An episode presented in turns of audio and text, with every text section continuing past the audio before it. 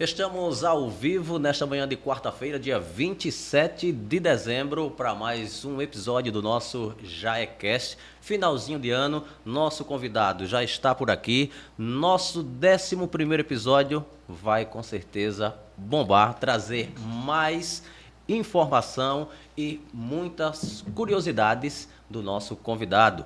Hoje nós vamos conversar durante todo o episódio com Bueno Higino Filho. Ele que é prefeito da cidade de Coité do Noia, no Agreste Alagoano, está em seu primeiro mandato como prefeito e vai contar um pouco da sua trajetória e, claro, do seu trabalho à frente da prefeitura de Coité do Noia.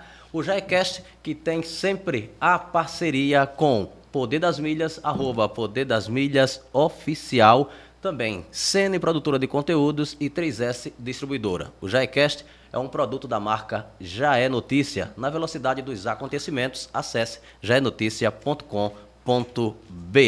Está no ar, oficialmente a partir de agora, o nosso 11 episódio, nesta manhã de 27 de dezembro, e vamos conversar com Bueno e Gino Filho, ele que tem 32 anos. Bom dia, prefeito de Coité do Noia, Bom dia, Bueninho. Amigo. Bom dia, meu amigo. Bom dia ao Já é Notícia.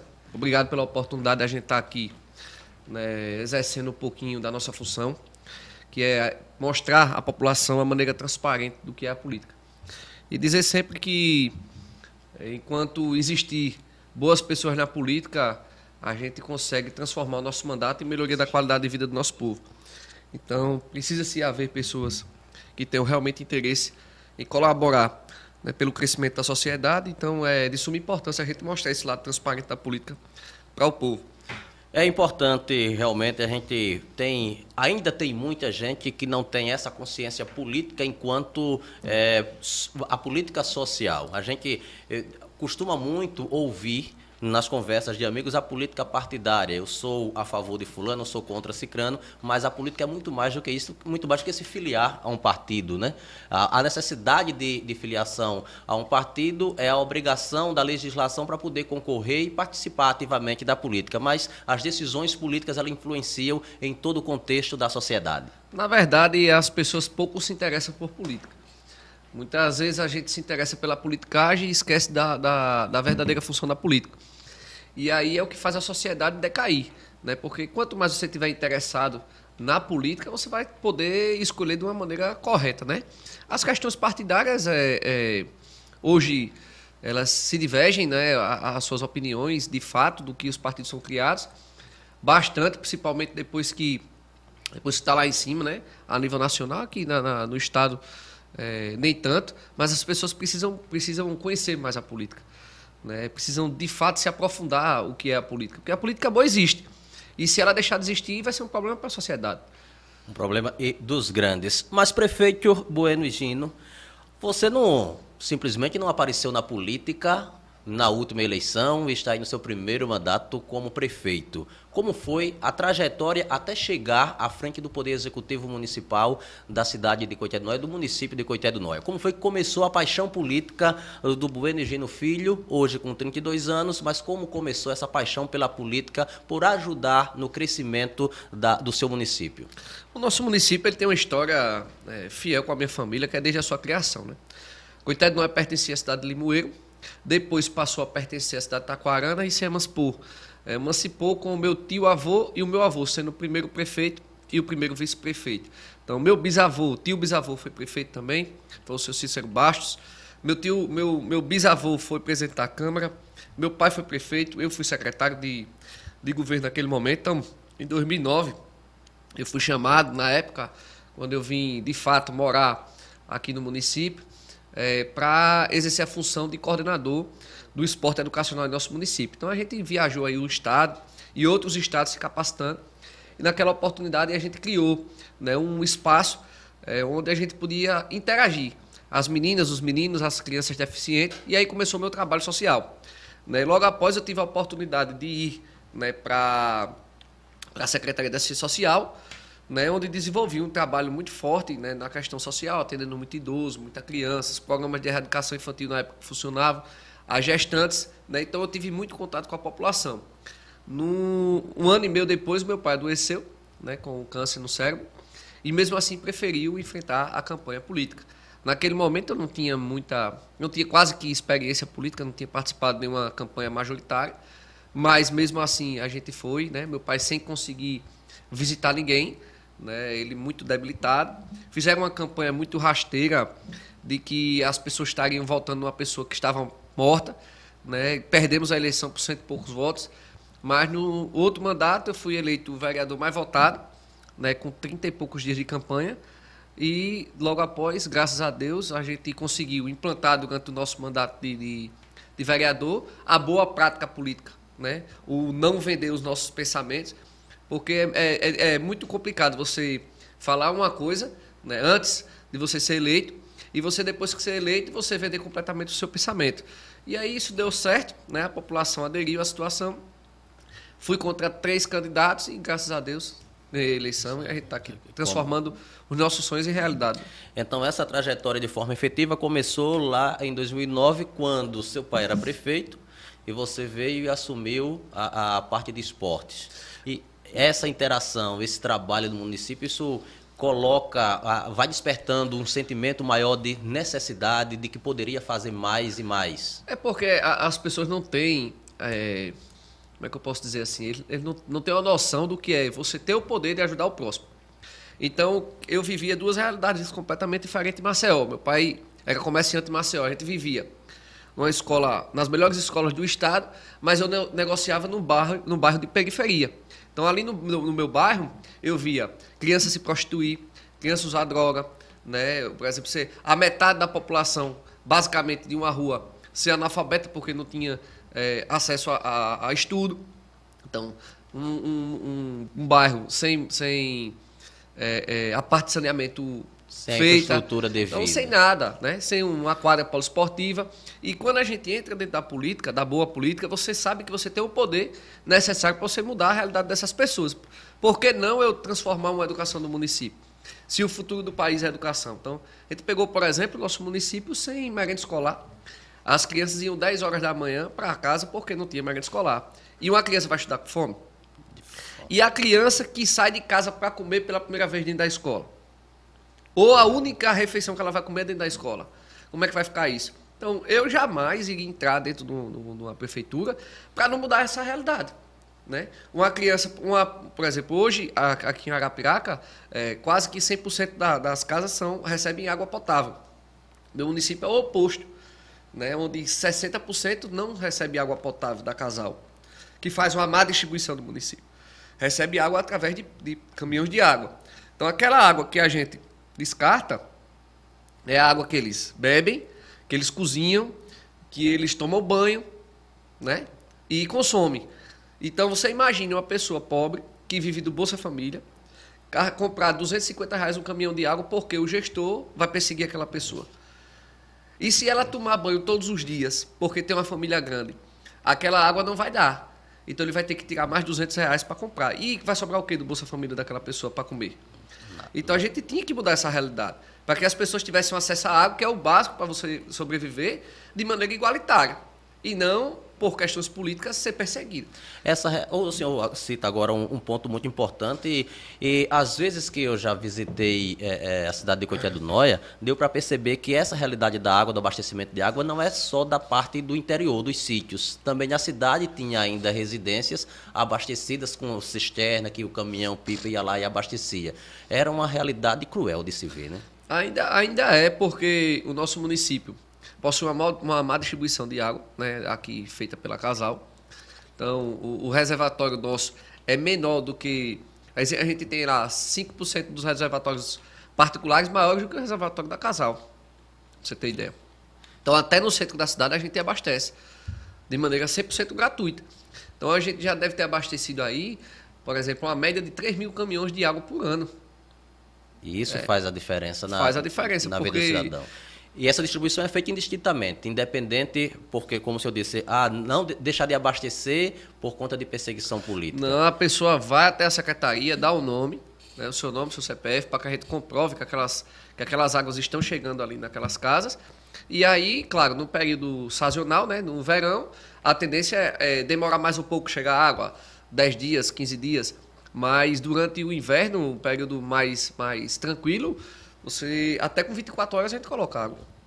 A gente sabe que o abastecimento de água da Casal é uma, é, é uma empresa estatal do Estado, mas é feito esses convênios com os municípios para o abastecimento. Né?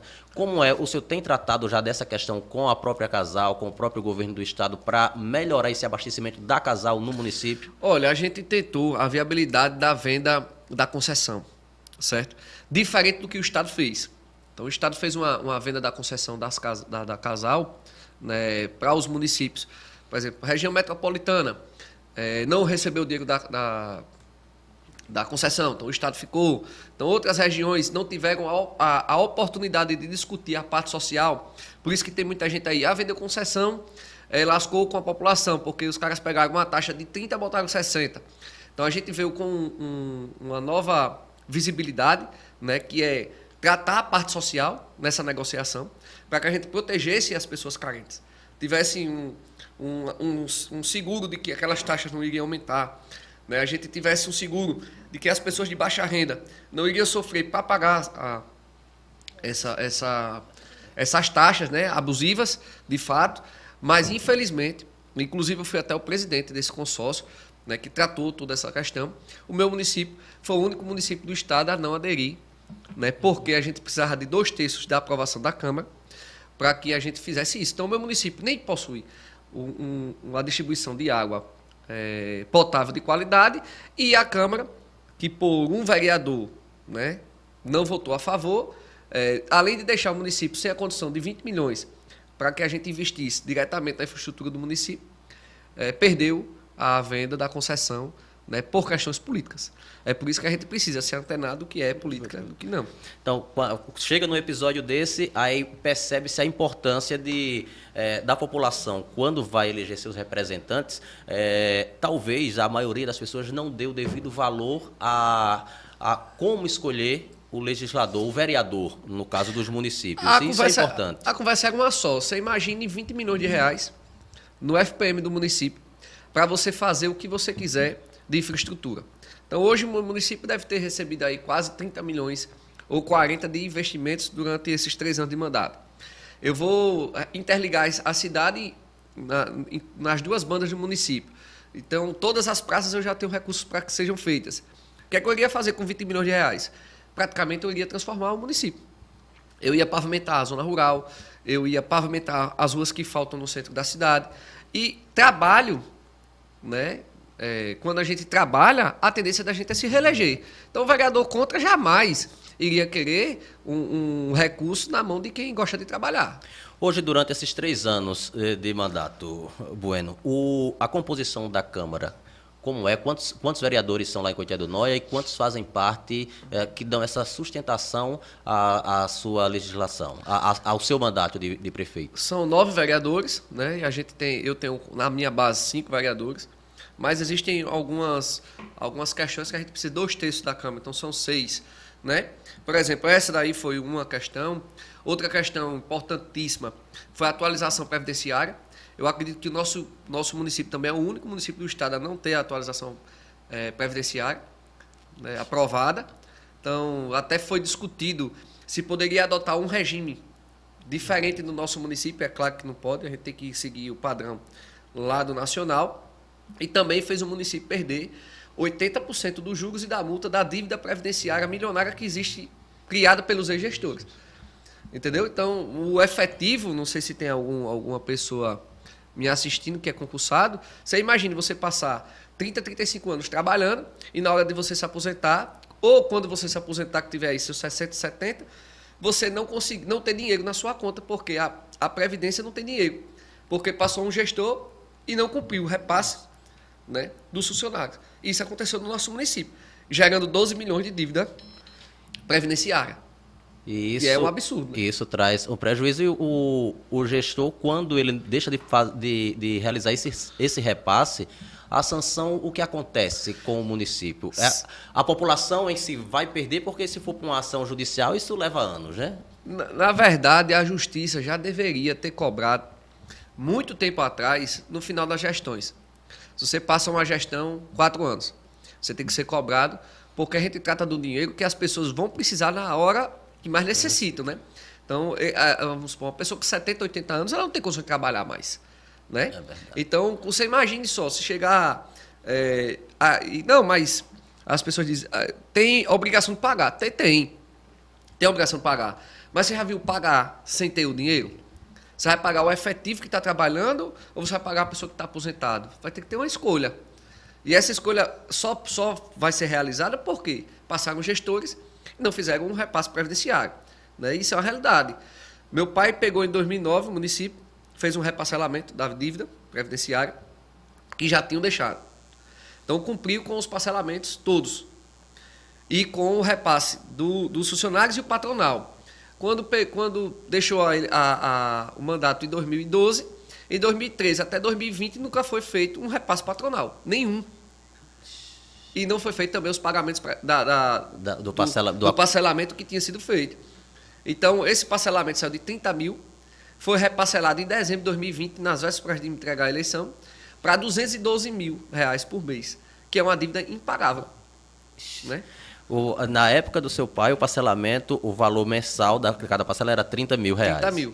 Aí, quando foi no final do mandato do último prefeito, que o senhor já era eleito, já tinha sido eleito na eleição de outubro, né? Outubro, novembro, novembro que foi devido à pandemia. O, esse mesmo parcelamento saiu de 30 para 200... 211.800. 211 mil. E qual era, nessa época aí, o repasse de FPM de receita do município? Quanto isso, esses 211 mil, impactava na, no orçamento do município? Por exemplo, se a gente for pegar um repasse do dia 20, que esse ano teve variável de 300, por exemplo, 380 mil FPM, até 95 a gente teve essa variação. Teve mês que a gente recebeu 95 mil que não pagou nem a Câmara. A Câmara era 132 que a gente paga esse é, o duodécimo da... Então, você ter ideia, basicamente é, é quase o valor de que, de que a gente recebia de um dos repasses, né? Rapaz, é... Fora que, além do, da, do débito, porque esse débito não é mais pelas pastas. Quando você paga o patronal, você paga pelas pastas, saúde, uhum. educação e tal. Então você tem esse remanejamento. Não, o débito não, o débito é direto do FPM. E o município que só vive do FPM? Quando você faz o repasse direitinho, você tira direto da, da, daquela verba específica para pagar aqueles funcionários. Justamente. Porque a saúde tem orçamento específico ali que só pode ser gasto com funcionário, com a folha de pagamento. A educação da mesma forma. Quando não há esse repasse, aí você já não pode tirar, mesmo que esteja, digamos, meio que sobrando do orçamento da educação e da saúde, você não pode tirar daquele dinheiro para pagar o parcelamento. Tem que pagar direto do FPM. E aí, é para um município que a, a maior receita basicamente é de FPM, é o repasse é esse, não tem. Para você ter ideia do tamanho do volume, com a minha entrada, eu consegui fazer um estudo muito grande na, na questão do ICMS do nosso município. A gente dobrou. Então, se eu fosse pagar a dívida previdenciária com o ICMS que a gente recebia em 2021, nem o ICMS mensal conseguia pagar isso. É complicado. E tudo isso acontece devido à má gestão, às má gestões que, que vão passando e acha que a coisa pública nunca vai estourar e vai sempre com empurrando com a barriga. Aí tem gente que defende o INSS e tal, que não deveria ter sido partido para a previdência própria, que foi lei na época, não tinha, não tinha como fazer essa alteração. A previdência própria é boa, só precisa que as pessoas paguem. Só e isso. a maior prova disso é que eu não deixei de pagar nenhum mês. Então, hoje, então, coitado do Noia, está tá tudo... Todo dia tudo em dia, não tem essa preocupação. A a, eu fiz a judicialização, eu paguei um milhão e pouco dessa dívida e fiz a judicialização do restante né, para o CPF do, do, da pessoa que deixou a dívida, né, que foi o gestor, e continuei pagando meu, o que de fato os repasses era, e os patronais. O que, o que de fato é sua obrigação como gestor obrigação. atual. Prefeito, me diga uma coisa. Você teve a, a sua experiência à frente da Secretaria de Assistência Social. Secretaria de Assistência Social, a meu ver, hoje na realidade de municípios que nós temos aqui no interior de Alagoas, no agreste de Alagoas, é uma das secretarias, se não a secretaria que enfrenta a maior dificuldade, a maior demanda. Eu acredito que saúde e educação são assim as mais difíceis de você poder manter, porque a necessidade é urgente da população. Quem procura a Secretaria de Assistência, a Secretaria de Saúde, ela está procurando não é porque quer ter contato com o secretário ou o prefeito, é porque de fato é uma necessidade. Qual foi a, a maior dificuldade vislumbrada pelo senhor durante a sua gestão como secretário de assistência social de Coité do Noia? Qual era o, o problema social de Coité que mais afligia seu coração? Olha, eu me, me, recordo muito bem quando eu fui secretário da Assistência Social que a gente tinha um problema seríssimo com a questão social, que de fato era tão grande que a grande maioria das pessoas pobres é, cozinhavam na lenha. Ainda então, na lenha. Cozinhavam na lenha. Então eu cheguei a doar 200 bujões, 250 bujões por mês para essas pessoas. Né? Então a minha secretaria era procurada é, semanalmente por centenas de pessoas. Faziam filas e filas e eu atendia todo mundo por igual. Tal. Então esse foi um, um, problema gigantesco que a gente viu, que era de fazer com que o nosso município crescesse economicamente. Então lá em 2000, na verdade, se a gente for ver a história real do, do nosso município, as, a feira livre, por exemplo, do Coité do Norte tinha acabado. Então lá atrás, meu pai colocou um caminhão, né, nos povoados para que trouxesse as pessoas de volta para a feira, que meu pai negociou na feira. Meu pai na época tinha banca na feira, né? Ele lá atrás era meu avô tinha um mercadinho e no, no domingo, no caso, ele levava o mercadinho para a feira. feira. Então ele montava a banca na feira. Né? Então a gente pegou, começou a transportar esse pessoal de volta para a feira. A gente criou como se fosse uma moeda que valesse uns pontos para concorrer a um a um, a um determinado prêmio. Então, semanalmente a gente tinha, mensalmente a gente tinha essa distribuição de prêmios para quem comprasse nas bancas. E a gente saiu de 5, 6 bancas para 95 bancas. Então, né? isso vai movimentando a economia. Isso vai movimentando. Então, quando a gente assumiu a prefeitura em 2009, a gente colocou o transporte na, nos quatro cantos do município para trazer o pessoal para a feira. Né? Começamos a tentar capacitar a população. Hoje, por exemplo, a gente tem mais de 80 capacitações, são mais de quase 2 mil pessoas no município capacitadas. Então, além de você ter uma, uma condição de buscar a sua fonte de renda, você sai da ociosidade. É porque, né, que é outro problema seríssimo na sociedade. Porque quando o poder público cumpre a sua parte, que na verdade a gente fala aqui de assistência social, mas o papel fundamental é você ajudar ali para que o cidadão ele consiga depois caminhar com as próprias pernas. Né? Então, quando o, o, município, o poder público, ele faz esse tipo de investimento, capacitando, colocando o que está é, é, nas mãos do que é, é, compete ao município de oferecer essa oportunidade, seja o carro para ir buscar o pessoal no interior, para ir movimentando essa feira, então você começa a gerar de fato renda. São é, é o trabalho ali, é o, o cara que está vendendo o picolé, é o camarada que está carregando, fazendo a, o, o carrego na feira com os carrinhos, tudo isso vai movimentando. Aí é um ciclo, né? Por exemplo, hoje eu tenho um Vamos supor aqui que eu tenho 80, 90 homens é, contratados em obras. Então, a gente solicita né, das empresas que vencem a, a, as licitações, a gente pede que contratem a mão de obra local. Então, como o nosso município hoje é um canteiro de obras, eu tenho obra de pavimentação, tenho obra de praça, tenho um leque de obras a ser feito agora em 2024, que a gente vai precisar ir mais ou menos 120 a 150 homens trabalhando. E não é emprego, quando você fala isso, não é emprego, a prefeitura não está contratando, mas ela, quando faz o processo de licitação, já solicita das empresas que ganham quando, esse processo. Na verdade, quando depois que passa a licitação, sempre a empresa entra em contato com a prefeitura para que isso vai baratear também a própria empresa, que não vai ter que custear alojamento para trabalhador sim. que vem de fora, e isso movimenta a economia do município. Com certeza. Porque o né? dinheiro gira ali. Sempre né? existe essa parceria entre o município, porque a, a obra precisa de água, né? existe uma parceria para que a gente é, consiga firmar o máximo possível de pessoas em nosso município empregadas. Então, consequentemente, né, nosso município hoje, graças a Deus, é rico na produção de camarão, é rico na produção de abacaxi, né? Então, tudo isso movimenta a economia. E a, o, a administração do senhor, do Bueno Gino, ela trata de todas as, em todas as áreas. Porque a gente teve é, no município na emancipação política. E não se, eu não imaginava, passando ali, acredito que quem nunca entrou ali naquela escola que o senhor inaugurou com um auditório é, amplo daquele jeito, não imagina que naquela rua, naquele espaço, tem uma escola tão grande como aquela. Hoje, graças a Deus, a Escola José Custódio foi investido quase um milhão e meio na reforma. E é uma escola de padrão particular. Diga-se passagem, acho que tem muita escola particular que não tem a qualidade que tem aquela escola.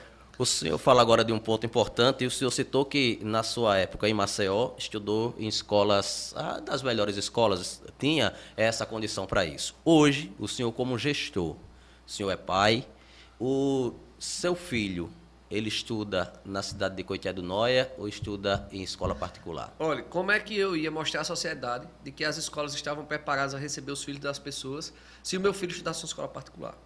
Então, para quem está me conhecendo agora, O meu filho é portador do espectro autista, ele é autista.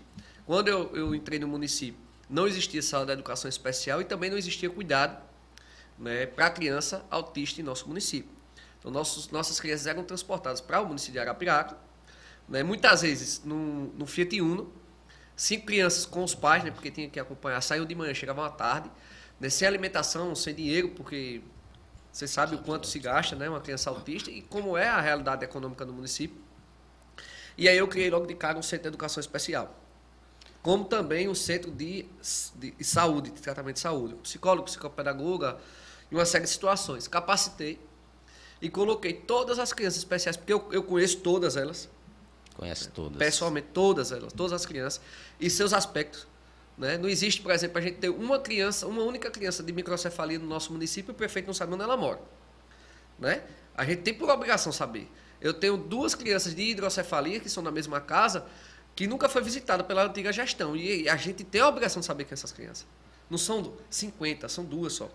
E merece essa, essa merece atenção. essa atenção. E uma dessas crianças nunca foi para a sala de aula. Né? Então, por que essa criança nunca foi para a sala de aula? Além de você dar uma condição de social, né, de, é, social para aquela criança, a gente folga a mãe. Né? Hum. A mãe tem um tempo para tomar um banho, a mãe tem um tempo para se divertir, para assistir uma televisão. Você imagina uma mãe passar a vida inteira somente cuidando de uma criança.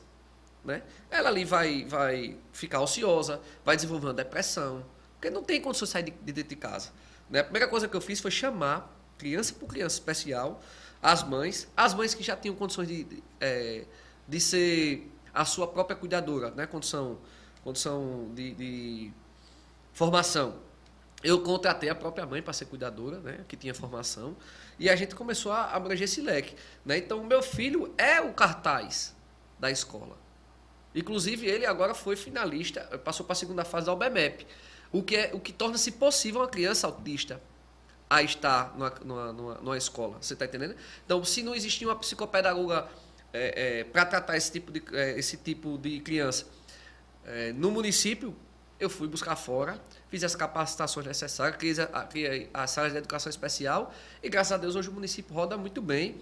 E diga até o pessoal aqui da Arapiraca, se por acaso aqui, é, em qualquer que seja a escola particular ou, ou pública, que não tenha condição de cuidar dos seus filhos, vá no município de Coité do Noia, que a gente Já tem. tem é, o coração para atender qualquer que seja. Pode ser particular, ser, né, a gente atende na, na unidade pública. Ô, prefeito, essa, essa condição do, do, do seu filho ser autista, isso desperta também no senhor essa necessidade, porque quando você convive diariamente com isso. A sua esposa, ela era uma dessas mulheres que se não tivesse inevitável, acredito que uma questão de legislação, eu até que defendo um mandato maior para o executivo, mas aí um, um outro trato, né? Depois é, é uma discussão uh, diferente. Mas ao final da sua gestão, Bueno e Gino não é mais prefeito. O que é que o senhor espera de um próximo? Olha, a gente, é, a gente tem um sonho de que o nosso trabalho dê continuidade, né? Por exemplo, a gente vai agora em 2024, vamos para a reeleição. Vamos supor que eu em 2028 encerre meu, meu mandato. Né?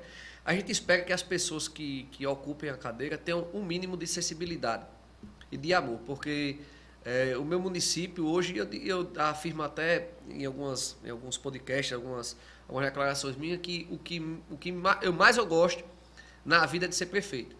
Porque realmente a gente tem a condição de mudar a vida de alguém. Então, você, você se põe no lugar das pessoas.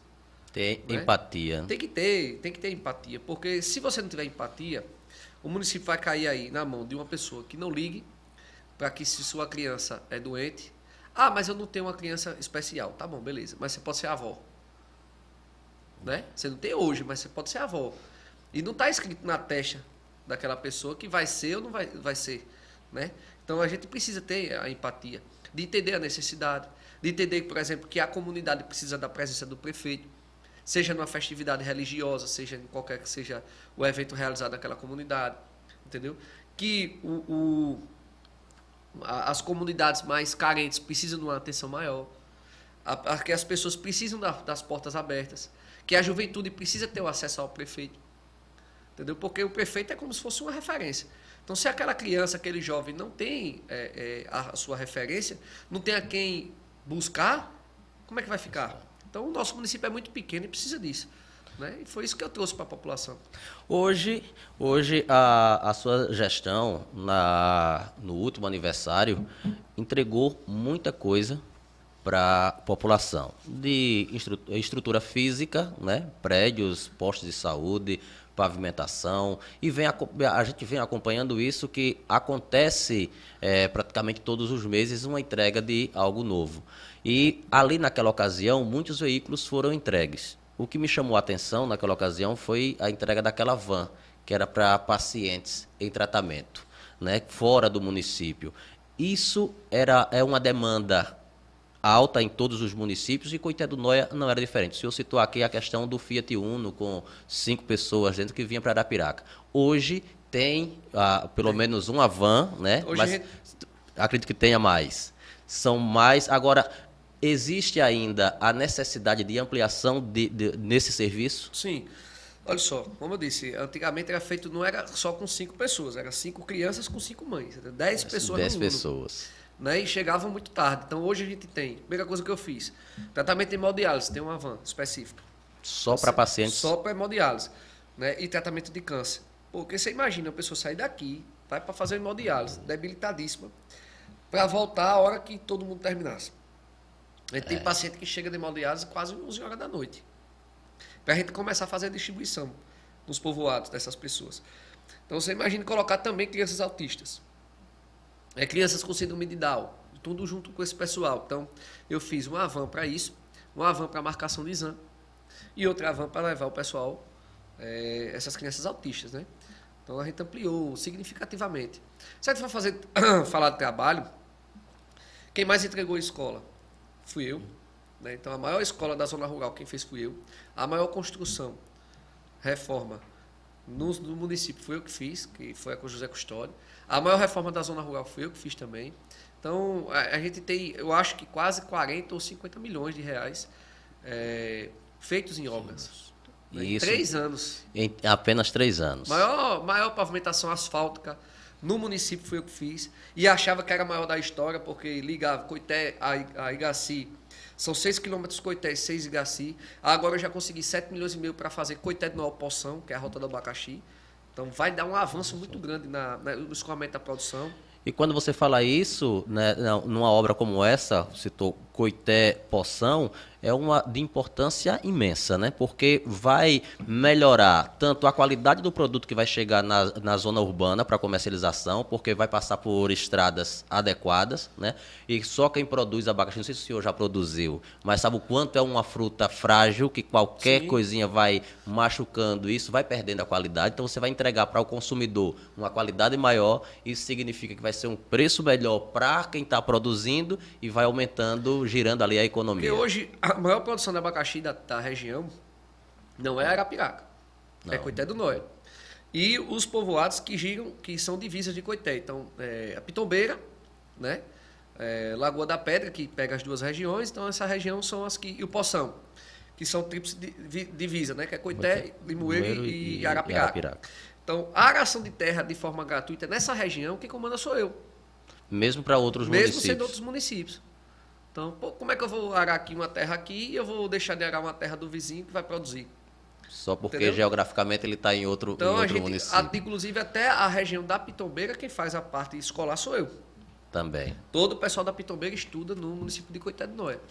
O então, senhor fala aí dessa questão da, da, da, divisa com os três municípios. E a gente tem isso, não é? É uma realidade praticamente de todos os municípios, quando essa região de fronteira é, fica, é como se ficasse um gestor esperando pelo outro. E Coité não deixa isso acontecer porque sabe da importância econômica que tem aquela região. O, o Poção hoje, né, por ter solos férteis, né, a gente sai ali do, de Coité do Noé, pega a vassoura, Manuel Gomes em Gazeira, chega no Poção. Então as tarefas, de, as terras ali são barro vermelho muito fértil. Então tá a concentração do plantio da abacaxi, da mandioca, o fumo já deixou um pouco mais e as banhadas pelo rio Curipe com a produção de camarão.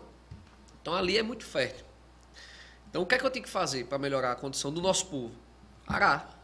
Se você arar a terra do povo de graça, É claro que ele vai te sobrar o dinheiro para investir no adubo, no trabalhador, e a sua roça vai render muito mais. Então diziam que eu não ia ter condição de fazer isso. Fiz no primeiro, no segundo e no terceiro ano. São mais de 10 mil terra, tarefas de terra azaradas de graça. E está chegando 2024 e Vamos vai continuar. Força, até porque a gente ganhou mais tratores. Ainda teve vereador que disse que a gente não agou essa quantidade de terra porque ele não sabe.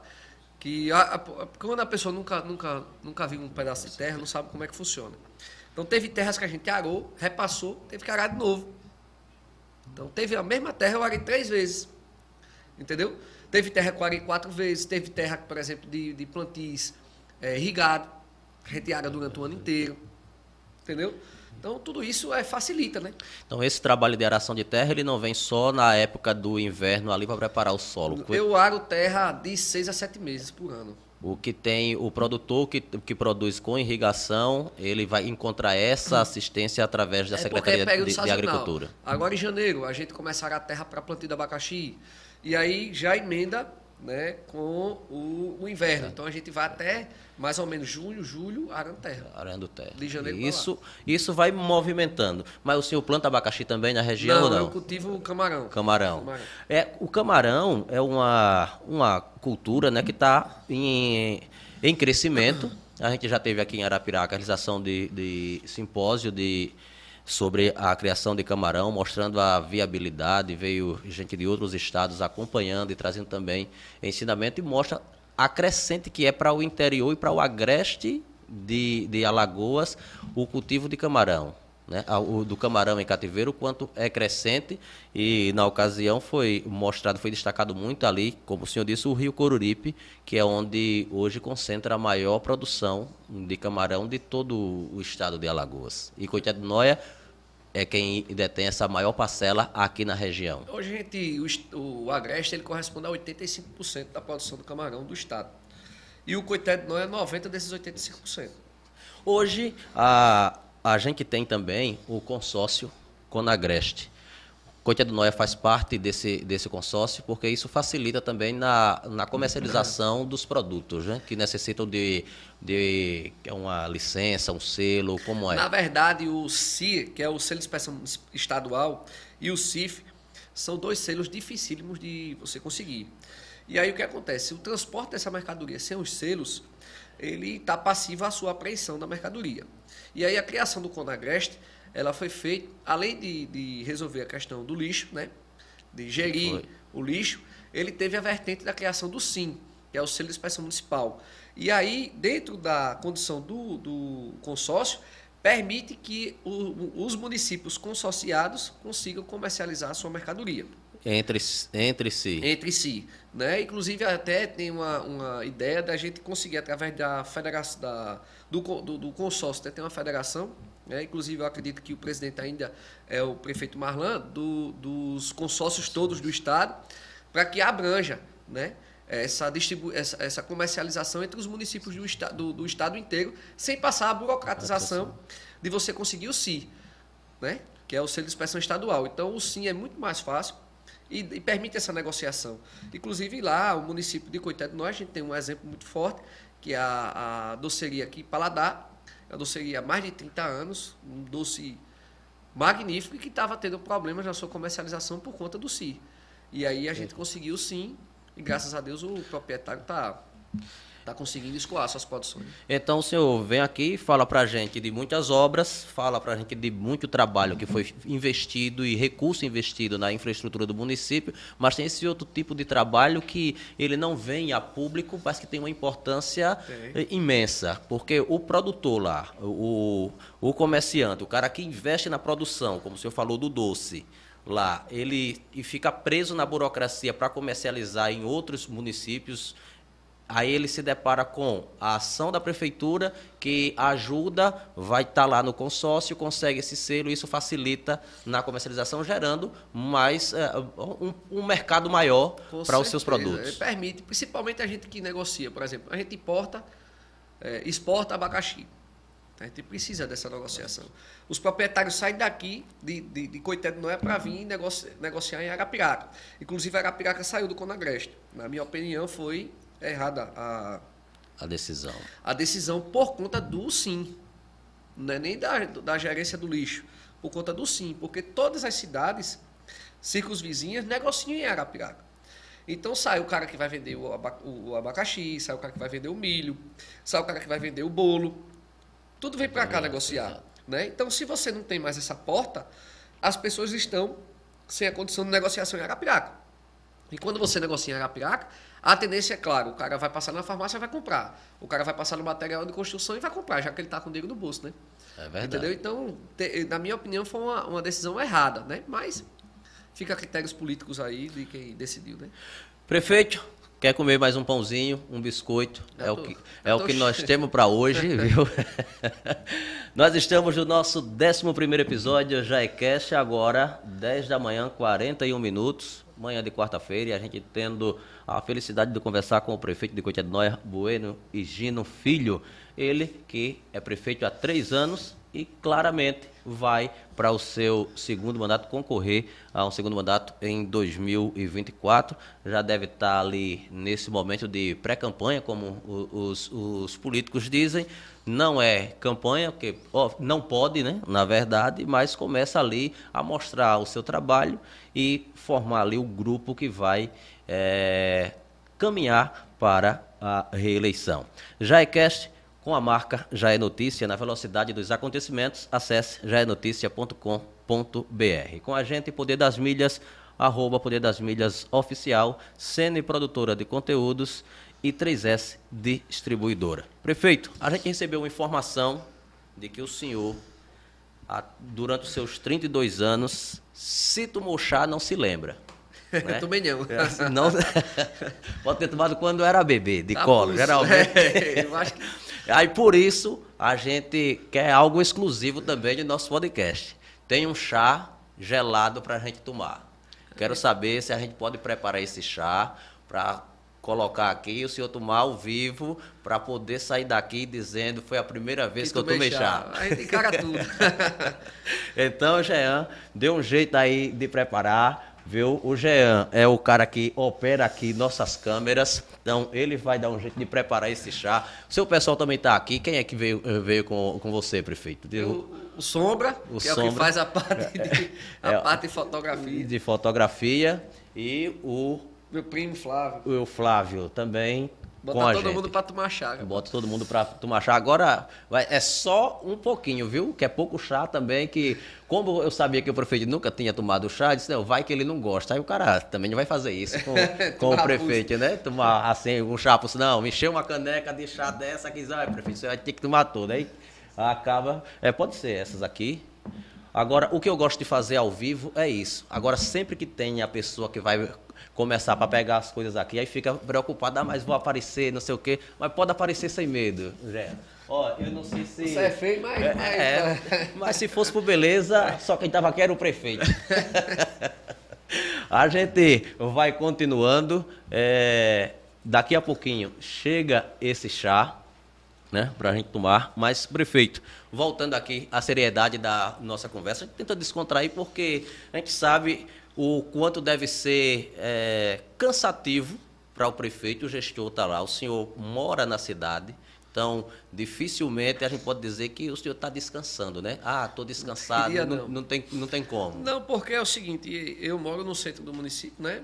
Então, minha casa é porta aberta 24 horas. E eu, para sair de casa, eu preciso atender a população, né? Dar alguma satisfação e resolver algum problema. Então, todos os dias eu tenho atendimento ao público Vou para a prefeitura praticamente quase todo dia também. E gosto de estar no meio da rua, né? Se não for conversando, é tratando algum assunto, Visit... vendo alguma escola, Sim. visitando. É porque é importante é, é essa, é, essa, esse dia a dia do, do prefeito na cidade para que o povo tenha esse contato, porque geralmente o que é que acontece com a maioria dos gestores? Quando ele está no período de campanha, ele está ali todos os dias está andando nos povoados, andando casa a casa. Aí tem esse dia ativo no município inteiro. Aí quando se elege é como se colocasse ali um bloqueio, fosse blindado e não pudesse, ninguém pudesse chegar perto, ninguém ver mais a figura do prefeito como via na época mas, de, de, de, campanha. Mas é o que vai acontecer daqui a pouquinho no Coité também. Né? As pessoas que tiveram as portas fechadas durante inclusive durante o mandato de prefeito. Daqui a pouco, ano que vem, vão tentar começar a abrir as portas no intuito de ludibriar alguém, mas a população hoje tem ciência né, de quem tem acesso e quem não tem. Né? Então, é muito importante esse acesso da população a, a, aos gestores, né? E que isso seja feito durante todo o período, né? Não só no período de eleição. Porque é, é, essa é a importância, essa é, é, como eu posso dizer, é, é a função né, do gestor. Ele está ali cuidando. Você da... tem que escutar as pessoas, né? Se você não estiver perto das pessoas, você vai entender como o, o, o que ela precisa. Eu não sei. Hoje, qual é a principal demanda de necessidade da população que chega para você? Olha, ele chega a todo tipo de demanda, né? O que mais é, o que mais nos, nos deixa assim é, para resolver mais problemas é a questão de demanda de emergência de saúde, né? Às vezes, por exemplo, alguém precisa de uma cirurgia. Às vezes alguém, tudo isso é de imediato, né? Tem que, é, é uma necessidade tem, urgente. Tem que resolver na mesma hora. Então a gente, como hoje, a gente também tem né, um, a parte da saúde do Estado em deficiência. Né? A gente hoje está com problema HGE, a gente está com problema na UR, a gente está com problema regional, é um... a gente está com problema espalhado em todos os quatro quanto o Estado. Então isso dificulta demais, porque a gente é para atender a baixa complexidade. Mas termina hoje a gente atendendo a média e alta complexidade. O sem que, ter recurso para isso. Né? O que vai dificultando ainda mais a questão do, da, dessa assistência que o município precisa, porque, como o senhor disse, é uma necessidade urgente que a, aquela pessoa vai precisar. Chegou aqui, chazinho, agora. Você é chá de quê? É chá. Camomila? Precisa se acalmar, prefeito. É, vamos ver. Não é tão ruim, não. Ah, não, rapaz. Tá ruim, não. Eu não digo. Cola na gente que é sucesso, prefeito. Ainda mais. Prefeito, me diga uma outra coisa. Hoje, ah, eu posso dizer que você começou a sua vida pública na Secretaria de Assistência Social. Hoje, quem é que toma conta dessa pasta e qual o trabalho, se o senhor acompanha o trabalho não só do, do, do secretário ou secretária de assistência, mas de, dos secretários que compõem o seu governo. O senhor acompanha o dia a dia? Semanalmente a gente tem reunião. Né? Hoje quem está na Secretaria de Assistência Social é minha esposa. Também está com a data prevista para sair, porque ela vai disputar uma eleição para é, o legislativo lá na Taquarana, na cidade vizinha. Certo. A gente está com essa vertente esse ano desse, de expandir os nossos trabalhos, né, dessa parte de sensibilidade, que é o que eu acho que vai que tende a, a, a tocar no coração das pessoas, né? Que é você estar próximo a elas e entender o que elas precisam. E também Taquarana é divisa ali com Coité, é, e vocês têm essa... Não, a gente é, já foi, é uma cidade irmã, o nosso trabalho, eu tenho muito, graças a Deus, muitos amigos na Taquarana. E o nosso trabalho está conseguindo ter essa. essa está abrangindo, né? Essa, a, a, cidade de Taquarana também, a cidade do Igaci, eu tenho muitos amigos também no Igaci. Agora a gente tem uma obra né, em fase de término que liga as duas cidades também. Então a gente está com essa configuração dela sair como candidata a vereadora lá, né? Então, a, por enquanto, ela está lá no, no, no assistência, está fazendo um trabalho muito bonito, um trabalho de investimento nos programas sociais. você tem ideia, eu já cheguei a visitar é, um programa social numa comunidade em 2019 que tinha três pessoas trabalhando e uma, e uma criança na sala de aula. Hoje, vamos supor, a, mes a mesma localidade eu tenho 70 crianças no serviço de convivência. 70. Isso dá uma. Na mesma localidade. Então, quantas crianças poderiam estar na rua, às vezes fazendo o que não presta, e tá ali sendo capacitadas, tendo um reforço escolar, tendo aula de dança, entendeu? Então, hoje a gente tem mais, só idosos, a gente tem mais de 300 idosos participando do grupo de convivência.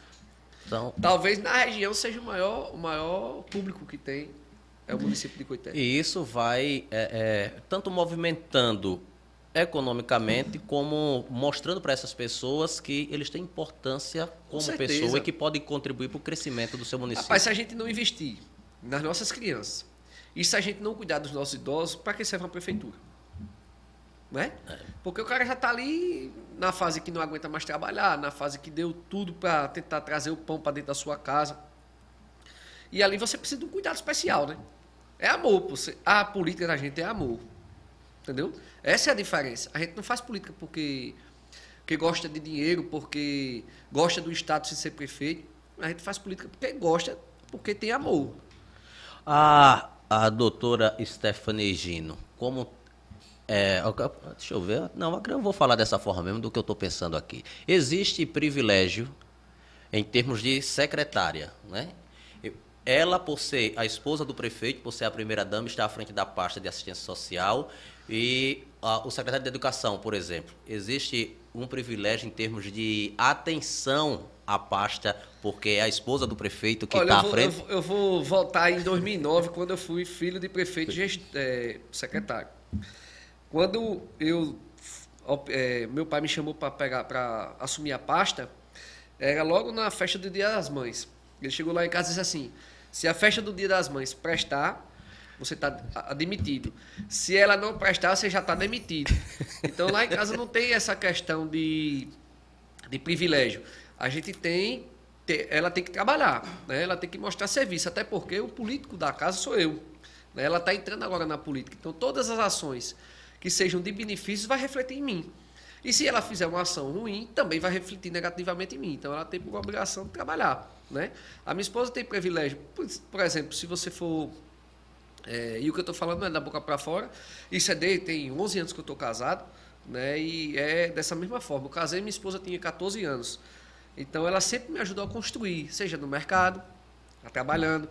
Né? Minha esposa ajudou, me ajudou trabalhando 10, 12 horas por dia. Né? Então, como, como secretária, ela tem que ser da mesma forma, visitando os povoados, visitando o centro de convivência, participando ativamente de tudo que está acontecendo. Então, trabalhar ela já está acostumada desde tá, cedo, né? Está acostumada é, desde então, cedo. Pronto. Mas essa, essa, esse novo desafio, o que motivou é, colocar o nome dela à disposição da população de Itaquarana? Eu via muito assim é, a abordagem de que não se existia a política por parte do legislativo de sensibilidade. E o que é que falta, não é em Itaquarana, falta em todos os lugares do Estado. Por exemplo, o prefeito ganha a eleição, vai morar em outra cidade. O prefeito ganha a eleição, fecha as portas. Né? A primeira-dama não tem aquele contato com as pessoas, que é a porta de entrada. Às vezes a mulher, ela não tem, ela não tem, ela tem receio, ela tem medo, ela tem ela tem vergonha de chegar até o prefeito. Mas se ela tem a porta aberta da primeira-dama, ela vai chegar na primeira-dama. Né? Então, então, juntando toda essa situação e também pensando no, no, em outras possibilidades lá na frente, foi que eu disse: não, a gente precisa abranger esse trabalho. Já que as pessoas falam que o nosso trabalho ela tem uma tendência de ser um trabalho bom, bonito e correto, por que a gente não vai tentar abranger isso? Né? Então, por acaso eu soltei que ela poderia ser candidata, graças a Deus a cidade está abraçando. Né? A gente está também apoiando várias, várias questões culturais lá no, no, no município e está dando certo. Né? Graças a Deus está dando certo. Eu acredito muito na vitória dela lá e na minha reeleição aqui. O senhor continua no Progressistas? Continuo, Progressistas, apoiado pelo deputado Arthur Liga, né? que é o nosso deputado federal, o deputado Gilvan Barros, e também o nosso senador Rodrigo Cunha, que é um cara que eu tenho um apreço muito grande. Hoje, a questão de estar no, no PP com a, a, o apoio do deputado Arthur Lira, ele presidente da Câmara, isso facilita a vinda de recursos federais, de emendas parlamentares para o crescimento de Cotia do Noia, como tem sido feito essa essa parceria, porque na verdade a política ela depende muito disso, né? Não tem ninguém Com consegue certeza. se manter sozinho. Não, não. O município de Coité do Nó ele não tem condição de fazer uma praça pelos recursos que recebe. Então tudo que a gente vai construir tem que ser vindo do governo federal. E é claro que com o nosso presidente é, no comando da presidência do, do, do Congresso facilita demais.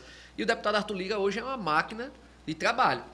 Você, você não, não tem hoje como a gente comparar o deputado Arthur Lira com nenhum deputado federal do Estado.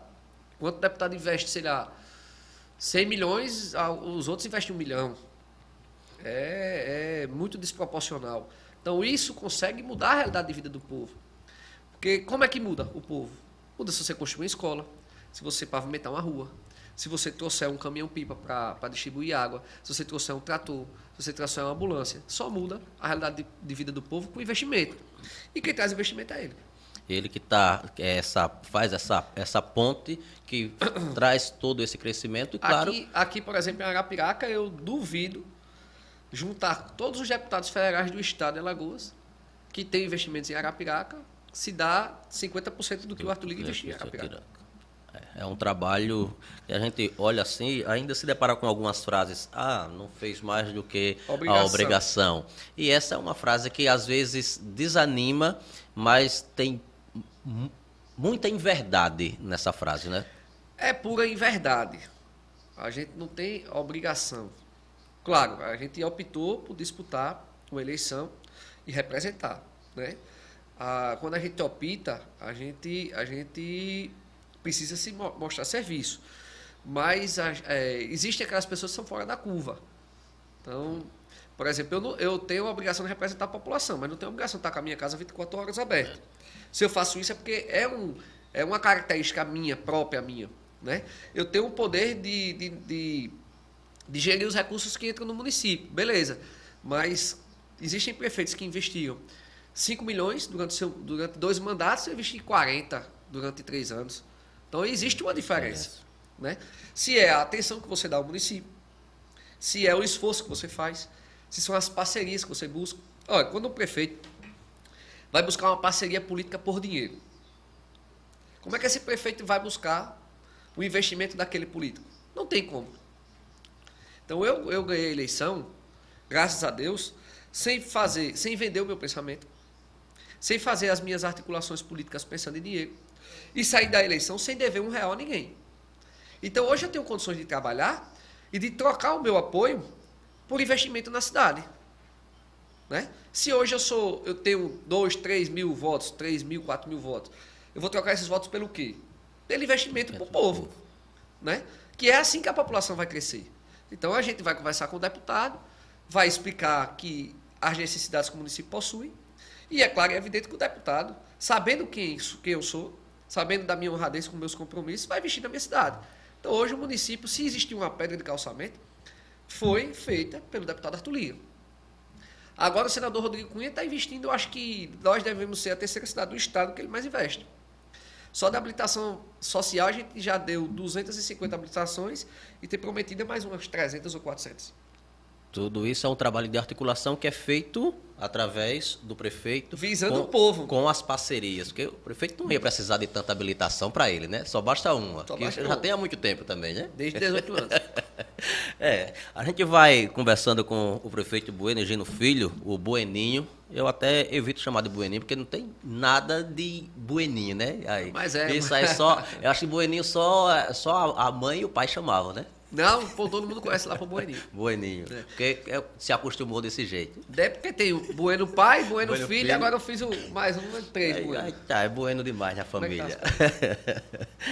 Tá aqui, olha, no nosso YouTube aqui só tem elogios. Só o tem prefeito, só tem elogios. O Você melhor dos melhores, o nome do homem é trabalho, aí é moral, meu prefeito diferenciado. Meu prefeito topado. Obrigado, meu prefeito, pelo sol. Olha, tem tudo. Sem sombra de dúvidas, o melhor prefeito de Coité. Parabéns, meu prefeito. Então, a gente mostra aqui os comentários, o que a gente imagina. E acredito que tem muitos gestores que, se a gente trouxer aqui para o nosso podcast, vai ter muito questionamento é, negativo. Assim, Justamente porque não, não, não fica o seu dia próximo da população. Que se você tiver, o cara vai dizer, bueno, Tá faltando isso aqui. A gente vai ter como explicar. Tá faltando isso aqui por conta desse motivo e tal, tal, entendeu? Agora, quando você tá, tá longe do povo, não... a minha vida, eu acho que praticamente ela quase que toda, durante todos os dias, é mostrada para a população através das nossas redes sociais. Então, o senhor, tem mais dúvida o senhor, aparentemente, é um camarada que se preocupa também com o seu físico. Arruma tempo para uma atividade física como? a academia Bela Forma, ela me deu a chave da academia. quando a gente chega, nem que seja meia-noite, vai malhar. E vai. vai sempre... Já para se preparando para o pique de 2024. Mas a, a Stephanie acompanha também esse ritmo de. De vez em tá quando ela aguenta, de vez em quando ela não aguenta, não. Porque a gente, a gente fala dessas atividades do dia a dia, das suas atribuições como prefeito, porque aí vai entrar tanto a agenda da cidade, estar tá perto do povo, de estar tá visitando obras, vendo as necessidades de todos os povoados, mas também tem as agendas fora do município, tanto na capital, para resolver alguma demanda do município, como fora do estado. Como é que se concilia isso? É, inclusive, essas viagens para fora de Alagoas, para Brasília, sobretudo, para resolver e atrás de recurso, ela tem um período certo e isso acontece de forma aleatória? Não, depende, as viagens para Brasília dependem muito da nossa demanda, né? Graças a Deus eu tenho uma, um, um, aqui eu tenho um GMC muito bom, que é o gerenciador de convênios, que é o Gabriel, e que tem muito contato e acesso muito aberto às principais assessorias dos deputados, né? Que é a Sara, deputada Arthur Lira, e a Isabel, que é a do senador Rodrigo Cunha. Então, a nossa amizade no, o nosso convívio né, é, entre a nossa parceria entre os deputados e o senador é muito forte, então muita gente, a gente resolve é, por aqui, por telefone, por sistema. Né? Só algum, alguma outra necessidade que eu tenho de ir lá no FNDE, de algum ministério específico, a gente sai daqui e viaja. Né? A gente já ouviu falar muito e acompanha muito na mídia sobre um evento chamado de A Marcha do, dos Prefeitos. O senhor já participou do que se trata de fato esse evento na prática lá em Brasília? Já participei é, da Marcha dos Prefeitos. É, são algumas reivindicações, né? De alguns temas polêmicos com, que, a, que geralmente a população não, não presta atenção, de fato, o que é aquilo ali. Mas algumas reivindicações importantes demais. Por exemplo, esse ano a gente levantou a pauta de que os investimentos de 2023 foram menores do que os investimentos de 2022. Isso rendeu um, uma parcela extra de investimentos para que ficasse igual. Na minha opinião particular, igual ao ano passado é regredir, porque as coisas aumentaram de acordo com a inflação, de acordo com o PCA, o salário mínimo aumentou e a gente não pode ter o mesmo quantidade de recursos com despesas maiores. maiores. Né? Então, para mim, regrediu. Né? É, eu acho que não só para mim, mas para todos os municípios do estado deixaram de investir. Mas, então a gente sofreu muito com a parte administrativa financeira. Mas é, são pautas como essa, pautas que vai para o Senado, para a Câmara, né? Para a Câmara Nacional, que pode impactar na vida das pessoas. Então, quem é que quem está na ponta disso aí são as prefeituras, né? Então, se não tiver mobilização das prefeituras, certamente muita coisa que seria de bem-estar da população caía por terra lá em cima, né? Agora, prefeito, uma questão que a gente tem que, tem que tocar nesse assunto. O senhor pegou dois anos do governo federal estilo Bolsonaro. E aí está um ano com o, o governo do presidente Lula. Em termos de cuidado com os municípios, se é essa a, a, o termo correto a se usar, qual é a diferença? O que, o que era, como era melhor de se trabalhar? Era com o presidente Bolsonaro ou agora com o presidente Olha, Lula? Sem sombra de dúvidas, os recursos que chegaram nas cidades foram muito maiores no governo Bolsonaro. Certo? E agora lançaram um novo PAC que permite a democratização dos pedidos a Brasília. Que na verdade, quando eu fui a Brasília a última vez, eu tive quase uma decepção, que na verdade não existe democratização. É você fazer mil pedidos e um pedido ser atendido. Então isso não é democratização é uma maquiação do que dos pedidos, porque se não vem, não adianta. Né? Não, Sei, por exemplo, o município da gente que tem uma necessidade de 10, 20 ônibus escolares ser atendido com um, ou não ser atendido. Não, não resolve né? o problema. Não resolve o problema. Então, é, é, o que houve foi falta de comunicação no governo passado. Ou uma comunicação melhor, né, com o público final. Mas, em termos de financeiro, não tem que discutir, não. Isso aí está estampado, na verdade, em todos os jornais, em todas as. Basta que as pessoas queiram entender, né? Prefeito, e 2024 está chegando, né? Está aí há três, quatro, três, quatro dias do, da virada de, da ano. Virada de ano. O senhor já deixou claro, vai para uma reeleição. E eu acredito que o senhor acha que se torna mais difícil uma reeleição em termos de composição de grupo, já que o senhor vem de um mandato, ou para o primeiro mandato foi mais difícil ter um grupo ali unido, que a caminhada não é, não é individual, né? Ela tem todo aquele conjunto. Não, o, o, sem sombra de dúvida, a criação do grupo no início foi muito mais difícil, porque as pessoas precisavam. É, eu, tinha, eu tinha um sonho para mostrar às pessoas e elas acreditarem nesse projeto. Né? E enfrentei uma campanha contra três candidatos, né? contra a máquina pública contra uma candidata né, que também tinha uma aceitação muito grande pela população, né? Uma pessoa limpa na, na política, uma pessoa que tem uma visão também muito muito legal do que é a boa política, né? Não era política, mas tem uma visão muito legal, com o irmão também, que é um empresário na cidade, e tinham, e tinham saído da eleição com 3.022 votos. Né? Então eu enfrentei três candidatos, é, criando um sonho. Hoje a população já não, não é mais sonho, é trabalho. A população já tem um trabalho feito, que pode confiar no que eu pretendo fazer no futuro. E sabe que as minhas parcerias permitem que as coisas aconteçam. Né? Então, graças a Deus, hoje o meu grupo aumentou demais. Né? Meu grupo, eu consegui vereador, por exemplo, vereador Pité, que era da base da oposição, hoje está comigo. Né? Os outros dois grupos, graças a Deus, os pré-candidatos a vereadores estão comigo, meu grupo aumentou demais. E a gente tem que administrar. O, o grande X da questão é que eu faço política desde, desde, desde 1 de janeiro de 2021. Então eu não venho fazendo política agora, a partir de 2024. Eu venho fazendo campanha desde quando eu ganhei. Que eu estou na rua, que eu estou almoçando, jantando. O seu trabalho é fazendo o seu trabalho, mas isso reflete, dependendo de quem esteja olhando ali, campanha. Eu, sigo, eu segurei o bloco administrativo e dei a condição necessária para que a gente trabalhasse. E o meu trabalho é fazer política. Então eu estou na rua para fazer política.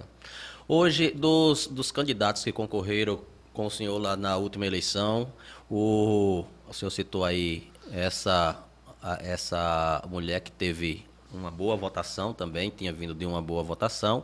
Hoje, quais são? Existem concorrentes para disputar uma eleição em 2024? Eu, ela faz parte do grupo, já teve uma conversa, porque quando, quando o senhor disse que ela tem a visão da boa política, ela enxerga o seu trabalho, né? As pessoas enxergam isso. Olha só, é, em 2016 eu apoiei ela e o irmão né, na, na, eleição. A composição era diferente, um candidato a prefeito, outro vice, né, visando o bem-estar da população. E as conversas que eu tive com cada um individual foi o seguinte: observem o que o município tem crescido e optem, já que não vão disputar uma eleição, optem pelo crescimento do município. E aí fiquem à vontade. Né? A gente tem um bom relacionamento, né? acredito muito é, na possibilidade de votar em mim, né? acredito muito nisso, até porque o nosso convívio, nossa, nossa discussão é uma discussão boa, não é uma discussão que tem arestas, e se tivessem, era questões besteiras de política, né? Mas eu acho que a composição agora política do município são só dois grupos, né? E eu espero que o, seja o ex-prefeito que venha é, concorrer contra mim, né? Eu espero muito. Espera que a oposição seja com tendo na cabeça de chapa o, o, o ex-prefeito. Ex com certeza. Porque agora a gente vai mostrar à população de que a política de perseguição, a política do atraso, a política da falta de investimento não pode reinar no município, né? A gente tem do, do, duas vertentes totalmente opostas de política. Completamente opostas, né? Isso, a gente, quando, quando o senhor fala dessa questão de perseguição, até né, não faz muito tempo que a gente via isso, principalmente nas cidades pequenas. Né? Essa rivalidade, essa polarização de dois grupos, a gente veio ter nessas últimas eleições é, da a, a, presidente foi que teve essa polarização nacional, mas antigamente você via isso só nos municípios. Nos municípios pequenos tinha, era mais acirrada essa disputa entre apenas dois grupos. O senhor acredita que uma eleição onde existe mais candidatos disputando é uma eleição mais leve em termos dessa, dessa disputa, sim, de mostrar sim, propostas? Sim. sim, a eleição mais leve, se tiver mais candidato, é mais leve. Mas a população hoje, eu acho que, que acredito que toda do município ela quer ver essa eleição. Essa eleição eu sonho com ela desde quando eu me entendo por gente. Porque, como eu disse, são duas eleições, são, são duas vertentes de trabalho completamente diferentes, entendeu? Um tem a porta aberta, outro tem a porta fechada. Um anda no, no, no meio do povo, outro anda escondido. Um persegue, outro não persegue. Então, são políticas dessa forma. Eu nunca vi você conquistar um voto você dando chicotada em alguém. Ah, o cara não votou em você. Se você vai lá abraçar o cara, no mínimo ele vai ter o respeito por você. Se você, por exemplo, tem um. Eu tenho aqui uma contratação de 10 enfermeiras e no meu município só 8 votaram em mim. Eu vou buscar duas de fora? Como é que eu vou conquistar aqueles dois votos que estão tá lá dentro? Eu dou uma oportunidade a quem está dentro de casa. E ao contrário, se dizia assim: não, não existe pessoas capacitadas para exercer essa função no meu município. Entendeu? Então, como é que fica um jovem que passou na faculdade, que se formou, que a gente tem a oportunidade de dar o um emprego a ele pela primeira vez, ser rejeitado por questões políticas. Eu acho que isso é muita imaturidade política e muita burrice. Então, essa não é a vertente de trabalho meu. Por isso que eu espero essa eleição, que essa eleição venha o mais rápido possível para a gente mostrar quem é o bom.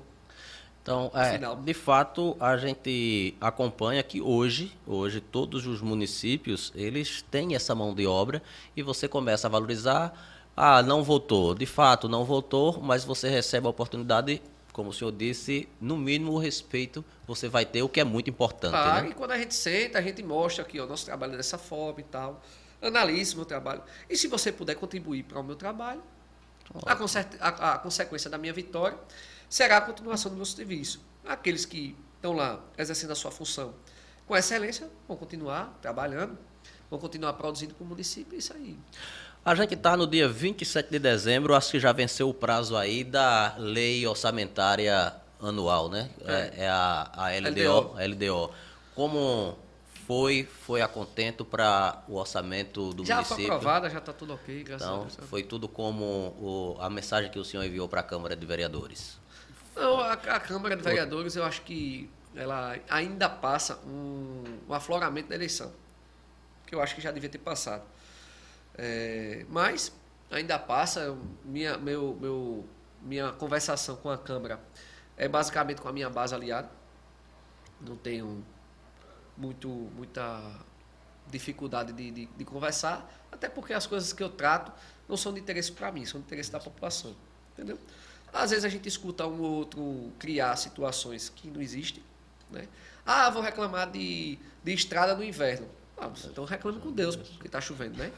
Então, é, é são os períodos sazonais e os problemas corriqueiros que o município possui. Se a gente não tem, se você for falar, ah, estrada, eu tive um ano passado, não, um ano retrasado, a região inteira teve o maior inverno de todos os tempos. Então teve dias que eu botava a mão na cabeça e não sabia mais o que fazer. Até a escola, vários municípios tiveram que parar porque não tinham condições de chegar os ônibus nos povoados. Como é que você vai reclamar? E não adiantava você dizer, não, vou recuperar hoje porque a chuva não, não parava todo, e não eu tinha não parei de recuperar a estrada todos não os dias como. e eu só fazia enxugar gelo. Fazia agora, daqui a pouco estragava. Fazia agora, daqui a pouco estragava. Teve, teve locais no nosso município, por exemplo, Poço da Abelha, que eu nunca vi na minha vida encher e ficou com dois metros de altura de água no meio da rua. Como é que eu ia fazer? Eu ia fazer como? tem como fazer. Aí é Deus que mandou. Então, essa, essa, esses falatórios é normal da oposição. Eu nem ligo, fico em casa muitas vezes rindo da situação e vou trabalhar. Não tem que fazer, fazer não. Fazer, fazer o que é certo. possível. Hoje, já que o senhor tratou, é, tocou nesse assunto da recuperação de estradas, hoje existe é, quantas máquinas para esse trabalho lá em Coité do Noé? Eu tenho uma patrol, duas redes escavadeiras, são novas, né? Eu consegui as duas é, e uma pá carregadeira. Mas é insuficiente, né? Graças a Deus, como o inverno não foi tão rigoroso esse ano, as estradas estão todas então, em dias. Deu uma chuvinha esses dias, deu esburacado, mas a gente já está, é, tá. máquina tá. na estrada não tem. Pronto. Prefeito. Fizemos muitas drenagens, né? Na parte de escoamento de água, que facilita também. 2024, a gente pode dizer que é um, um plano a curto prazo. Mas o senhor, você, tem apenas 32 anos de idade. Quais são as pretensões, e eu sou bem específico, políticas para o seu futuro? Olha só, a pergunta é minha. Porque só tem mais um mandato de prefeito, né? Na verdade é o seguinte, a minha pretensão política é a gente vir para uma reeleição forte, né? vencer a reeleição 2024, se Deus quiser com a diferença de voto expressiva, né? para que a gente realmente mostre à população que o nosso trabalho está sendo feito correto. Né? É, fazer essa dobradinha lá em Taquarana, com a minha esposa candidata a vereadora. E aí a gente vai ver como é que vai ficar também o posicionamento dela na cidade de Taquarana, né, com o mandato de vereadora, que aí ela vai ter que mostrar serviço à população do lar. Né, vamos buscar a nossa sucessão. E aí lá na frente eu vou ver se existe uma possibilidade de a gente buscar uma cadeira para deputado estadual.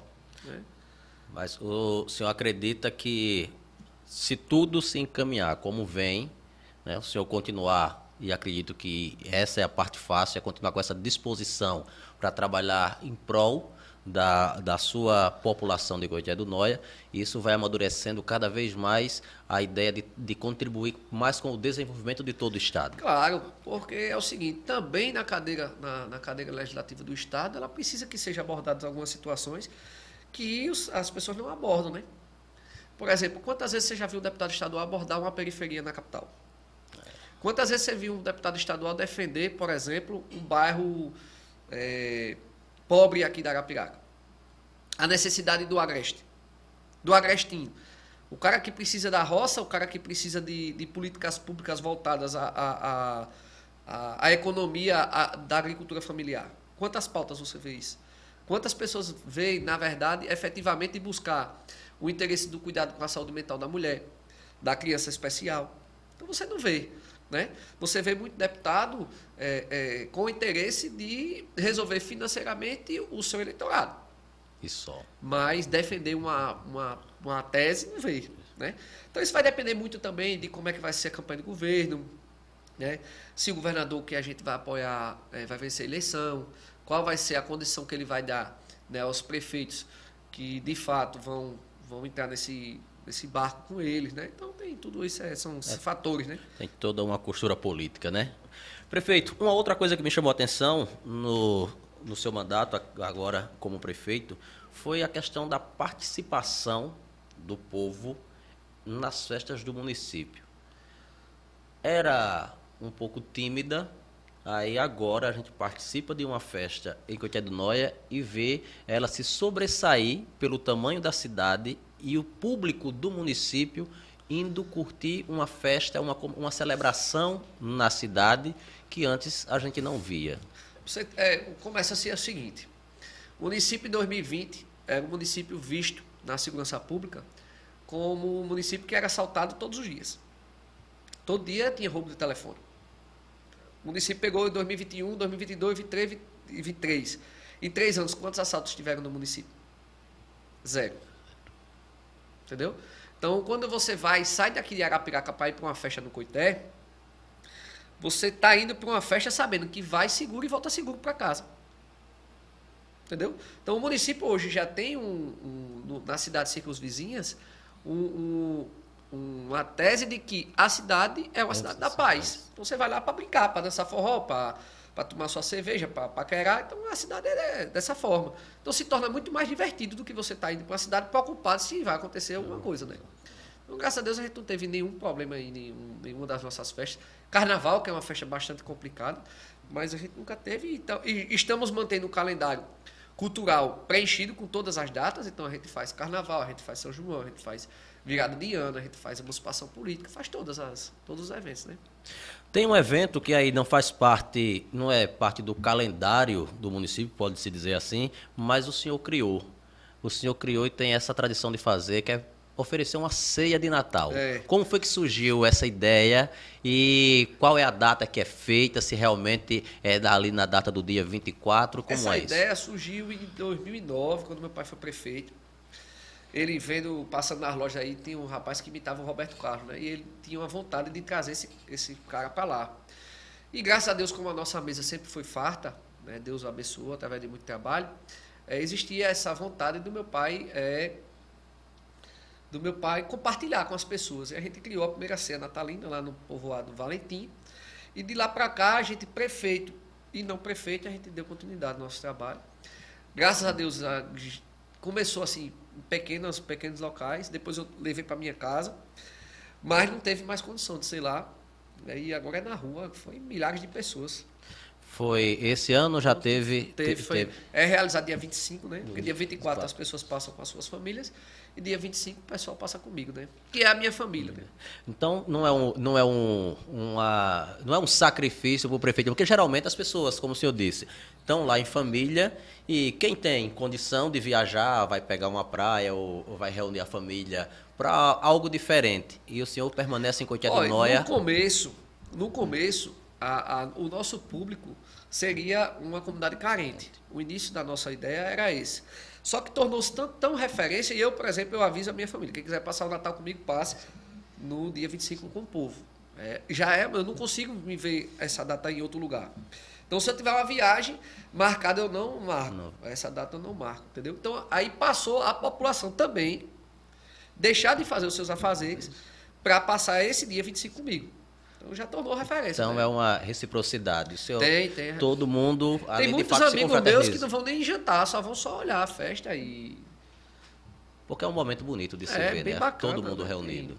Uma bandazinha, né? As apresentações da Secretaria de Assistência, aquele todo aquele, aquele, aquele sentimento do Natal, graças a Deus, tá abençoando aí. E para o Réveillon, o que é que o público vai ter de festa na cidade de Coité do Norte? Vai amanhecer o dia lá, Jonathan Silva, Penha e o Geninho Batalha. Ué. Vai amanhecer o dia aí. Ele vai para 6 horas da manhã. Vai ser em qual praça lá? Vai, vai ser na Praça da Prefeitura. Lá em frente à Prefeitura. É, vai ter a, a, missa, né? Aquela praça, aquela praça é interessante, né? Ela já tem um, um camarote específico da própria praça. É, né? que vai também passar por mudança, né? Vai passar por mudança. Mas ela não vai acabar com o camarote, não. Não, não vai não. não. Ela vai... vai ficar, ela vai, na verdade, ampliar. Ela vai ampliar, né? Aquela praça a gente só está terminando. Na verdade, a gente já está com o projeto arquitetônico todo pronto. A gente só está faltando licitar questões de caixa, né? Alguma mudança ou outra, que a caixa é exigente Sim, demais. Claro. Mas a gente está terminando para começar. Então serão três atrações e a população pode contar com alguma surpresa em termos de atração no dia, dia 31. A salva de fogo bem bonita esse ano, vai ser bem bacana. então, mais bonito do que Copacabana, né? Vai ser, vai ser bacana. Tem que manter viva a tradição. Prefeito, e qual é a principal mensagem o que o senhor pode deixar aqui de reflexão sobre o que foi 2023, tanto para o senhor pessoalmente quanto para o município de Coité do Noia? O nosso município é um município que reina a paz, que reina a alegria, que reina a comunhão. E acima, e acima de tudo precisa reinar a união né, das pessoas. Então, que 2024 seja realmente um ano de união, que as pessoas possam pensar no próximo e não somente em si. Que as pessoas também sintam a dor das pessoas que estão do seu lado. Porque através dessa união é que é capaz da gente buscar o nosso próprio bem-estar. Então, não espere que as coisas boas caiam do céu. A gente também tem que fazer nossa parte. Então é um ano importante, é um ano decisivo para o futuro do município. E que a população espere de mim trabalho, trabalho, trabalho. Eu escolhi estar aqui. Não, ninguém colocou uma arma na minha cabeça para dizer que eu era obrigado a estar onde eu estou. E estou dando o máximo de mim, né, a minha vida, em função do município. E vou fazer isso até o último dia que eu tiver frente ao poder de Coité. Né? Coité é uma cidade que eu não cresci, mas que eu vi o meu pai amar mais do que ele amava a si próprio. Então, as pessoas, ao passar dos anos, criaram um sentimento comigo de filho, de neto, né? Então, a gente tem, a única maneira da gente retribuir esse carinho, esse amor é trabalhando. Tem muito sonho para ser realizado. Daqui a 20, 30 anos a gente ainda vai ter muita coisa para fazer no município. Mas o município está sofrendo uma carga de investimento absurda e que a gente precisa dar continuidade. Então, que esse ano seja um ano realmente de reflexão, que as pessoas entendam a importância que se tem né, de se escolher bem para que amanhã você não venha sofrer com a, com a má escolha. Né? Então, que Deus abençoe as famílias do nosso município traga, proporcione muita paz, muita luz na vida de cada um. Prefeito, o senhor citou aqui durante nossa conversa que seu pai teve um câncer na cabeça e como foi a perda do seu pai? Olha, o meu pai, ele, ele sempre foi um cara que amou o coité. Meu pai trabalhava demais, meu pai era uma máquina de trabalho. E claro, é evidente que com 44 anos você ser diagnosticado com um tumor no cérebro, que a mãe dele teve e morreu com 29 anos, deixou ele é, de braço é muito difícil. Mas é, a gente tem que tocar a vida da gente, né? A gente tem que. E hoje a única, a única coisa que eu sinto é a falta dele, dele não estar tá podendo ver o que ele gostaria de ter feito. Né? Que seria a continuidade do seu trabalho, uma condição muito melhor, né? porque no tempo ele, ele sofreu muito com, com congelamento de FPM, com é, a, com a inocência de que de, de, de, de, tratar a parte administrativa, que ele não tinha experiência administrativa no tempo, né? mas conseguiu fazer muita coisa. Ele, ele conseguiu tornar possível que as pessoas também tivessem liberdade, inclusive era o slogan da campanha dele, né? Coitado não é liberdade para todos. Então, ele proporcionou muito isso, né? Investimentos importantes, é, dar uma, um, um, tratar a população com amor e carinho, né? Que a gente sente falta é dele poder estar tá usufruindo, vendo de perto todos os avanços né, que a gente tem feito. Inclusive, isso me emociona muito nas minhas, nas minhas entregas de, de obras, porque o que eu penso é, porra, eu deveria estar aqui, né? Para ver isso aqui. Que massa que a gente pode fazer um negócio desse tamanho. Quem nunca imaginou isso sendo realizado e está sendo realizado pela minha mão, então é bem bacana e emocionante. Você é filho único ou não? Eu tenho uma irmã, mas minha irmã é, ela, ela escolheu outra, outra, outro comércio, né? Na verdade, ela é veterinária, né? Médica veterinária e atua lá na capital. Não, não atua diretamente no Coité, não? Não, na parte política não, nem, nem administrativa. Ela não. fica em Maceió, tem uma empresa, né? Mas capacidade técnica teria para assumir, ela, né? Minha irmã é, tem mestrado, doutorado, pós-graduação em São Paulo, é desenrolada. É, tá. Mas o foco dela é, é a parte tá privada mesmo. E que não deixa de ser importante, né? É muito, muito Cada importante. um na sua área, né? Cada um na sua área. É um, uma das coisas também para a população que está assistindo, principalmente a quem não é do município, entender de que por, não é porque você é gestor que você tem que abrigar todas as pessoas da sua família, família por questões financeiras. Não. Ela tem a atuação dela na capital, ela tem a empresa dela, ela atende lá o pessoal dela. Tem capacidade de, de me ajudar aqui? Tem, mas eu não posso deixar tirar ela da vida dela pessoal para trazer ela para o município. Não Se sei. ela já tem uma. Não seria, não seria uma, uma boa decisão em termos de não pela capacidade, mas estaria muito mais atrapalhando o crescimento sim, sim, dela, dela enquanto é, enquanto empresária, né, do que é, crescendo, fazendo crescer. Ah, as pessoas têm uma, uma, uma, ilusão, na minha opinião, a ilusão de que é, se você está à frente de, de uma administração, no primeiro escalão, você é, é, não é a melhor coisa do mundo em termos em termos financeiros e a, nem, nem o financeiro é a melhor coisa que se pode que você pode ter em termos de sucesso econômico na vida, né? Sim, rapaz, a gente se doa muito. Gente se doa muito. Principalmente quem está com porta aberta todo dia. Então, se você está com a porta aberta todo dia, você tem contato com a população, você tem problemas para resolver. Então, muita gente. É porque, na verdade, a política ela está cheia de maus políticos. Entendeu? Aí causa essa. E aí causa uma impressão de que, de que realmente a política só é dinheiro, né? Quando, na verdade, a política é um instrumento de você melhorar a vida de alguém, né? E você tem como fazer isso, né? Tem. Basta ter a vontade e a disposição para fazer.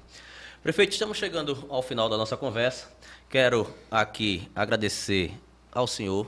Sei que nosso horário de 10 da manhã é um horário que o senhor teve que interromper alguma coisa. Eu peço até desculpas ao povo de Coité de Nós por ter tirado o prefeito de Coité nesta manhã de quarta-feira. Sei que ele tem muita coisa para resolver até a última badalada de 2023, mas a gente fica muito grato em ter recebido o senhor e as suas considerações finais, fica à vontade. Mais uma vez agradeço ao Jair Notícia pela oportunidade né, de estar aqui no JairCast, né, de poder explanar um pouco do que é a política, do que é a política boa, que essa política ela se propague no coração das pessoas, que nasçam várias novas lideranças com esse mesmo intuito, que é de ajudar o próximo. Né, e lembrem sempre de que a política boa ela existe. Precisa que as pessoas aprendam a escolher e escolham as pessoas corretas. Né? Enquanto existir a boa política, o Estado, o município e o país vai continuar crescendo. Né? Então, essa, ter essa oportunidade de explanar um pouco da minha vida, um pouco do que é o meu dia a dia, um pouco dos meus pensamentos futuros, do meu pensamento atual é importante demais, porque abre o leque né, de, de, da atuação do nosso serviço. Então, vocês aí das cidades vizinhas também, que tiverem as suas pautas, que precisarem de alguém que grite por vocês, está aqui o meu nome à disposição, tá certo? Não é por questões políticas, pretensões políticas imediatas, porque eu não tenho interesse hoje de sair da, né, do meu município, mas é porque a gente, eu sei o tamanho da minha voz e sei que quando eu grito hoje, um bocado de gente aí no estado escuta. Então a gente está aqui para defender. Se foi isso que eu escolhi, vamos fazer certo, né? Direitinho, tá bom? Então um abraço a todos e que Deus nos abençoe esse 2023, que 2024 seja um ano repleto de conquistas e de, de, muita, de muito amor para o próximo. Ok, conversamos com Bueno Higino Filho, prefeito de Coité do Noia. 11 episódio do Jaecast, ficando por aqui. Jaecast que tem a marca Já é Notícia. Na velocidade dos acontecimentos, acesse jaenoticia.com.br. Com a gente, Poder das Milhas, arroba Poder das Milhas Oficial, Sene Produtora de Conteúdos e 3S Distribuidora. Até o nosso próximo episódio, contamos com a sua audiência. Um feliz ano novo para você, feliz 2024.